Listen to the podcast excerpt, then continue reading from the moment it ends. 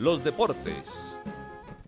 A esta hora, 7 y 35 minutos, aquí en La Patria Radio, le damos la bienvenida a nuestro editor de deportes, eh, Osvaldo Hernández. Osvaldo, discúlpeme ahí la interrupción. Bienvenido a La Patria Radio. Directora, ¿cómo le va? Aquí estamos. Hoy es viernes, ¿no? ¿A usted el viernes también la, le cambia el chip o no? Me cambia completamente y siento que la gente ha estado muy pendiente de los comentarios precisamente por Agenda Deportiva y el Once Caldas. Sí, hay mucha actividad deportiva. Eh, ya creo que el mundo en pleno, el calendario deportivo, aunque eso ha cambiado mucho, ¿cierto? Ya usted ve los torneos de fútbol internacionales que ya se juega el 24, el 25, el primero, es decir que es un tema de billete, entonces no hay ningún inconveniente. Anoche tuvimos la posibilidad de presenciar el partido de Once Caldas y Atlético Nacional, un juego, un empate valeroso, un empate de guapos, un empate con mucho orden y con mucha marca. Falta talento, falta talento. El talento, mire, el partido pasado le cuestionamos al técnico que puso a Esteban Beltrán de recuperador. Don Kevin no tiene por qué jugar por allá.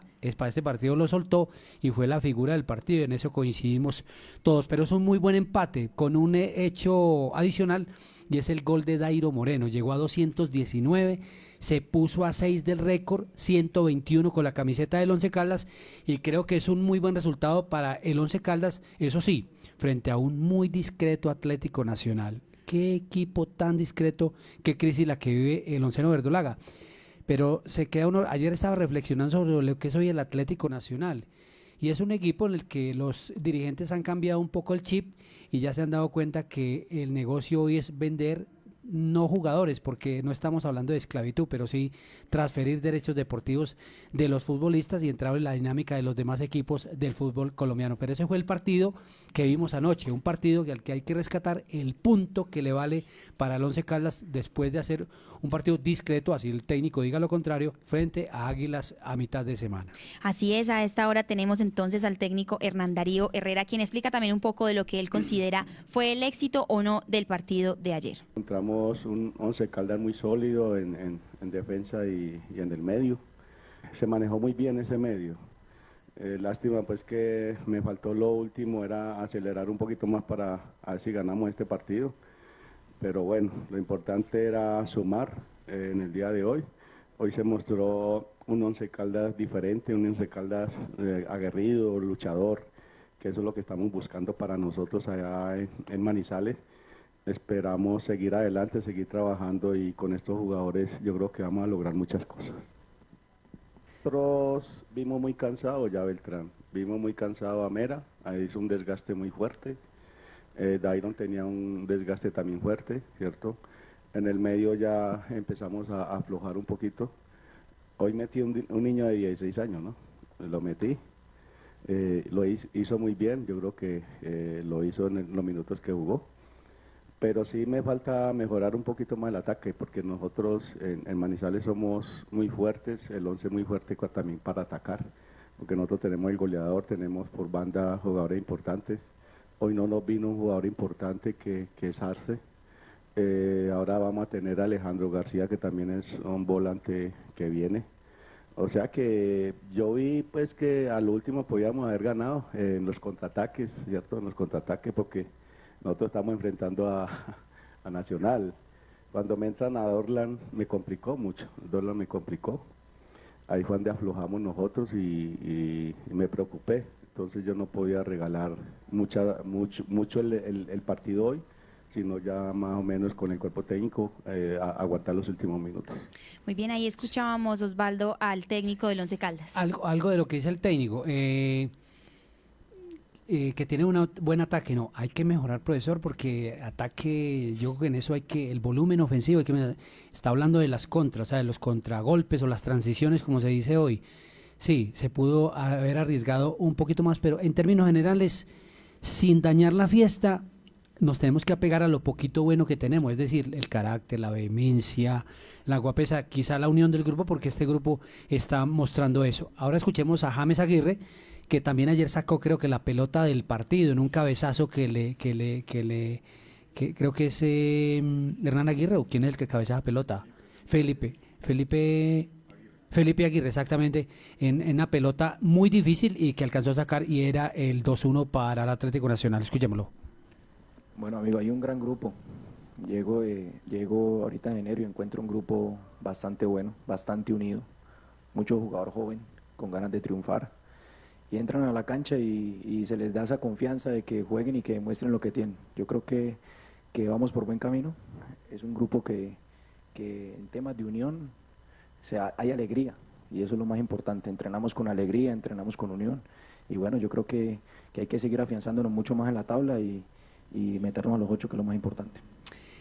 Sí, eh, James Aguirre, eh, la verdad es que hoy nadie ha extrañado a ver Chaus, que ayer perdió con el con el que con el Atlético Junior. Chaus eh, está tapando con el Independiente Medellín y ahora pues anoche perdió frente al, Atlético Junior, el actual campeón. Mire la tabla de posiciones, los ocho de Colombia, a pesar del empate, Once Caldas está por fuera, solamente estuvo por dentro en la primera fecha. Los ocho primeros recordemos que se van a la siguiente fase del torneo. Águila siete puntos, Deportes Tolima, Santa Fe, Fortaleza seis puntos, Millonarios, Deportivo Cali y La Equidad cinco. Junior Jaguares con cuatro, bueno, con cuatro tiene Once Caldas que es eh, décimo, también tiene cuatro Envigado Atlético Nacional, con tres América de Cali, Deportivo Pasto, Independiente Medellín, y abajo en la parte del fondo, Alianza, que ya la gente no sabe cómo se llama, si Alianza Petrolera, Alianza Platanera o Alianza Llanera, eh, con dos puntos, después están con un punto, Deportivo Pereira, Atlético Bucaramanga, Boyacá Chico y Patriotas Boyacá. La próxima fecha para el Once Caldas, hoy termina la tercera jornada, Sofía y Oyentes. A las 6 y 10, Jaguares de Córdoba, Atlético Bucaramanga. Y la próxima fecha arranca mañana, es decir, la cuarta fecha, esto hay fútbol todos los días, todos los días. Mañana, 6 de la tarde, Deportes Tolima Millonarios, 8 y 10 América de Cali, Patriotas de Boyacá. Domingo, 4 de la tarde, Fortaleza Envigado, 6 y 10 Águilas Doradas, Atlético Nacional, 8 y 20 Alianza Junior. Lunes, 4 pm. Boyacá Chico Deportivo Pereira, 6 y 10 Deportivo Pasto Jaguares de Córdoba, 8 y 20 Independiente Medellín, Deportivo Cali. Y el martes 6 y 10 11 Calda La Equidad, reiteramos el próximo martes, y a las 8 y 20 Independiente Santa Fe Atlético Bucaramanga. Así estaríamos concluyendo ya la cuarta jornada del torneo colombiano. Así es, Osvaldo. Estamos también entonces muy atentos a lo que vaya sucediendo este fin de semana. Pero usted ahorita lo mencionaba y es que ya es viernes, las personas nos están preguntando qué hay para hacer, qué hay para ver. Entonces de pronto usted nos puede colaborar con la agenda deportiva para este fin de semana. Sí, también ha ido creciendo la actividad deportiva. Mire, ya por ejemplo se, van a desarrollar la segunda, la segunda jornada de las recrevías en la avenida Santander, que ya no es ciclovía, sino recrevía por el volumen de actividades lúdicas, recreativas y culturales que se hacen entre el edificio Torres Panorama y fundadores en Chipre y, en Chipre y la Sultana. En Chipre y la Sultana van de 9 a 12, en la Santander de 8 a 12 del día. Los torneos de fin de año, eh, los metropolitanos, los que, que de fin de año y estamos ya en segundo mes del año, lo que pasa es que terminaban a final de año, pero se han ido extendiendo, se han ido extendiendo como el Reyes Magos de Aranjuez eh, el torneo de la Baja Suiza y el torneo de la Asunción. Baja Suiza termina la primera fase y quedan los ocho siguientes para los cuadrangulares. Y en la Asunción y en Aranjuez van a quedar los cuatro equipos eh, clasificados para las semifinales. Es decir, que son dos torneos tradicionales, están listos para disputar hoy por televisión desde hoy se va a disputar la Copa Davis, Colombia frente a Luxemburgo, a las 12 del día. El primer partido, reiteramos que son dos en individuales, uno en dobles y se necesita uno más, se jugará en individuales. Eh, ¿Qué más le digo? El próximo lunes eh, estaremos ya en la preparación del Tour Colombia. Dos ciclistas de Caldas ahí, uno es de Siste Crédito, se llama Juan Diego Hoyos y el otro es Jonathan Restrepo, que aunque corre con un equipo italiano, aquí en el Tour Colombia va a disputar, lo va a disputar con eh, la camiseta de la Selección Colombia. Así es, tenemos varias informaciones para la agenda deportiva. Y, el datico de cierre, no sé si, qué pena, directora, el datico de cierre, y es que se ratificó efectivamente que Colombia Barranquilla no va a ser sede de los Juegos Panamericanos. Se perdió esa sede por el desorden de los gobiernos, no solamente el, del actual, sino el antepasado, que el, pasado que incumplió, el de Iván Duque y ahora el de Gustavo Petro, se incumplió y ahora todo el mundo se está tirando la pelota y Barranquilla se quedó sin los Juegos Panamericanos. Resulta que ni siquiera, cuando abrieron la convocatoria, ni siquiera se volvió a presentar Barranquilla y solamente se presentaron dos ciudades, Lima y Asunción. Y aquí nos quedamos agarrados de las mechas, como diría mi abuelita en la esquina.